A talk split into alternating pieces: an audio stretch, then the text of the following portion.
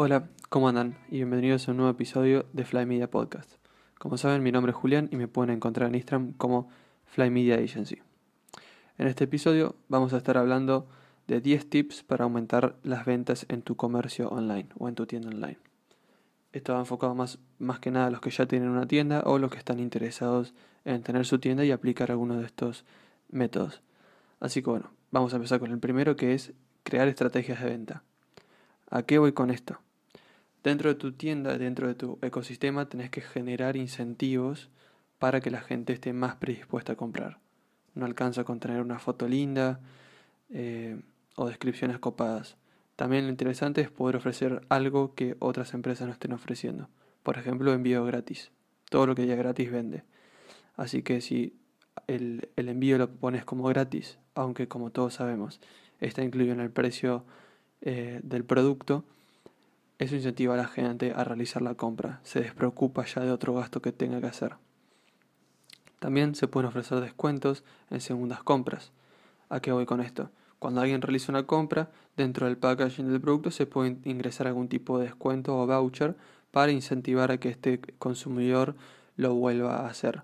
Y ahí ya tenemos dos ventas por persona. Eso es muy interesante. Y si no, promo codes que los puedes tener en tus redes sociales y que las personas los copien y los peguen en tu tienda y así obtengan un 15% de descuento o 20% de descuento, depende eh, el producto que vos estés vendiendo.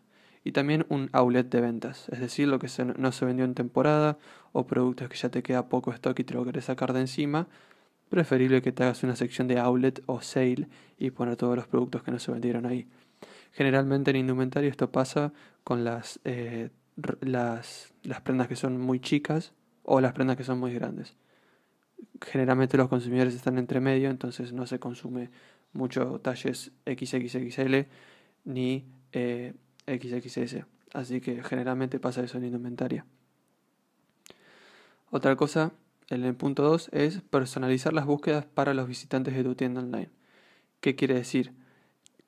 Que si tenés una plataforma que incluye varios productos a la venta, no perder la oportunidad de recordar a tus visitantes que ese producto le había resultado interesante en el pasado. A lo que voy es, por ejemplo, tenemos una tienda que vende eh, pinturas y eh, cepillos, rodillos, etc. La idea es que las personas van a ir navegando por el sitio y van a ir viendo diferentes productos hasta que compra el indicado, por ejemplo, un litro de pintura violeta para su habitación.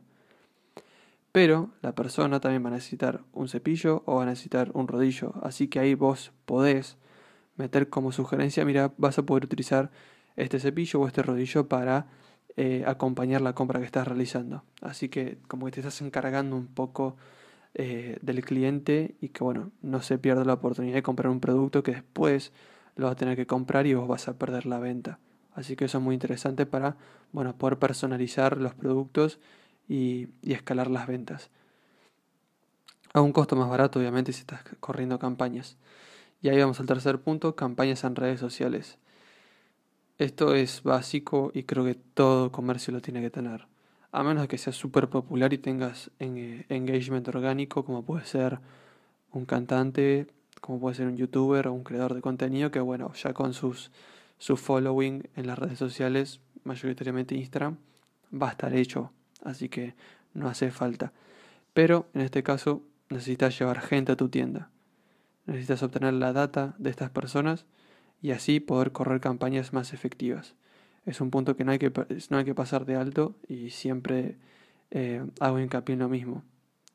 Las personas que arrancan desde cero o arrancan con bajo presupuesto, o aunque tengas alto presupuesto, te no importa, tenés que venderle los productos a alguien no vas a ir por la calle golpeando puertas porque la onda es que lo hagas online y que funcione todo online. Así que siempre voy a recomendar que hagan campañas en redes sociales.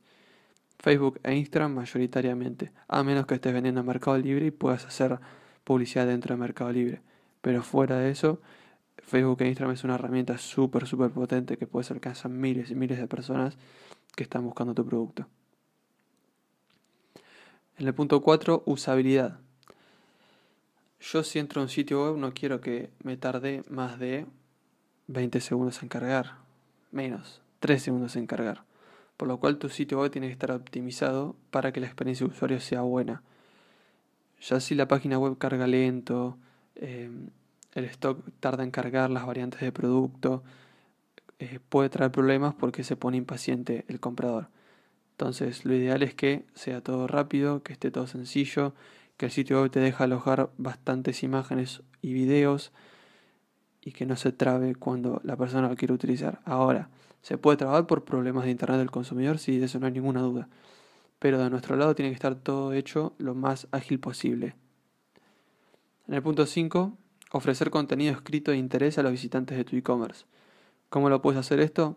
Incluyendo un blog en tu tienda para que vos, como el dueño de tu negocio, puedas tener un lugar para escribir, subir contenido interesante y que esto pase de ser una compra y sea una experiencia.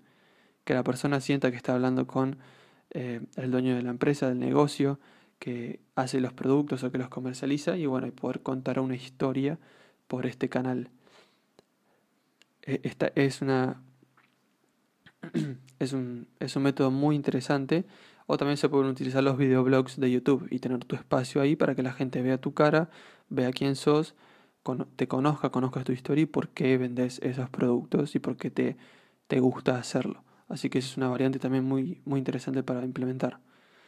Responde lo más rápido que puedas. Esto es clave porque hay gente que te lo pregunta cuando ya está eh, por pagar. Ya está en el carrito, ya puso los detalles de la tarjeta o de mercado pago, de lo que sea, y quiere sacarse una duda. Quiere decir, esta variante o, este suéter eh, tiene el bordado amarillo, lo veo medio amarillo, es así, y vos tenés que contestarle rápido. Sí, es amarillo, puedes realizar la compra tranquila.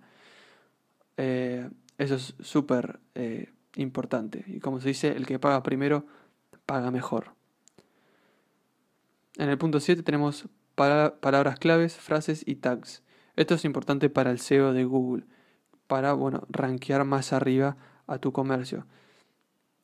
La idea es que se pueden utilizar palabras claves eh, que la competencia ya esté utilizando en su sitio web, que vos las puedas utilizar o variantes similares para, bueno, poder competir eh, de par a par con ellos cuando se realice una búsqueda en Google hay que tenerlo en cuenta. Por ejemplo, si uno vende eh, pinturas y compite con una empresa que es mucho más grande que la nuestra, hay que tratar de utilizar las mismas palabras o descripciones de productos que ellos. O si no, superarlo si es que tienen un sitio web muy básico y no le dan mucha bolilla. Así, bueno, se puede ganar mucho más eh, clics en nuestro resultado y no en el de la competencia que puede ser mucho más grande que nosotros. Punto 8. Fotos. Las fotos tienen que ser lindas, pero es mucho más interesante cuando las fotos son aplicadas a la vida real y no es solo fotoproducto. Por ejemplo, si estás vendiendo zapatos, carteras, mochilas o muebles, lo interesante es ver cómo ese producto se está, siendo utilizado por alguien. Cuando son zapatos eh, de hombre o mujer, alguien que los esté vistiendo y se vean bien, como para que la persona tenga una idea de cómo son. Si son muebles, bueno, si es un mueble para televisor, ver el televisor con la televisión prendida, sacada de un buen ángulo, con buena iluminación y alguien que le esté utilizando con el control remoto. Si son proteínas para eh, hacer deporte, bueno, alguien que se esté tomando esa proteína en el gimnasio mientras está entrenando o cuando salió a entrenar. Eso da una perspectiva al comprador o al futuro comprador para, para que vea a, a este producto en acción, si se quiere decir. Punto 9. Descripciones. Esto también nos remontamos al punto anterior, al punto número 7 de las palabras claves y tags. Las descripciones tienen que ser eh, concisas, tienen que ir al grano, puede tener el toque de personalización tuyo, pero también utilizando palabras claves que puedan competir con la eh, competencia más grande o más chica y bueno, y así ganar más mercado. También es muy interesante poder incluir en las descripciones videos con algunas plataformas como Shopify, uno puede incluir videos del producto y bueno, y ahí que, este video sea descriptivo y muestre cómo se usa, cómo eh, se puede implementar dependiendo del producto. Si es, em, por ejemplo, una crema antiarrugas, que se vea cómo es el antes y el después, por ejemplo, o vea cómo se puede aplicar sobre las zonas eh, a tratar. Así que eso suma un montón.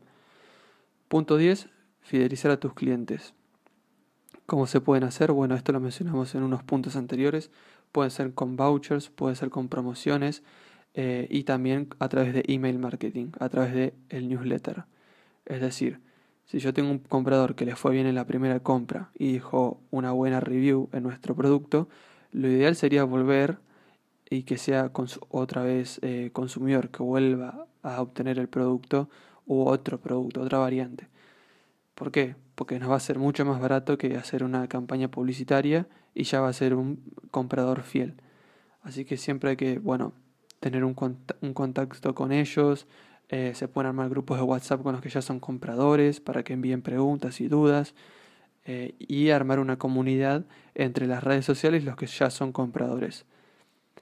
Siempre lo mejor es ir por una historia que por ir por las ventas exclusivamente.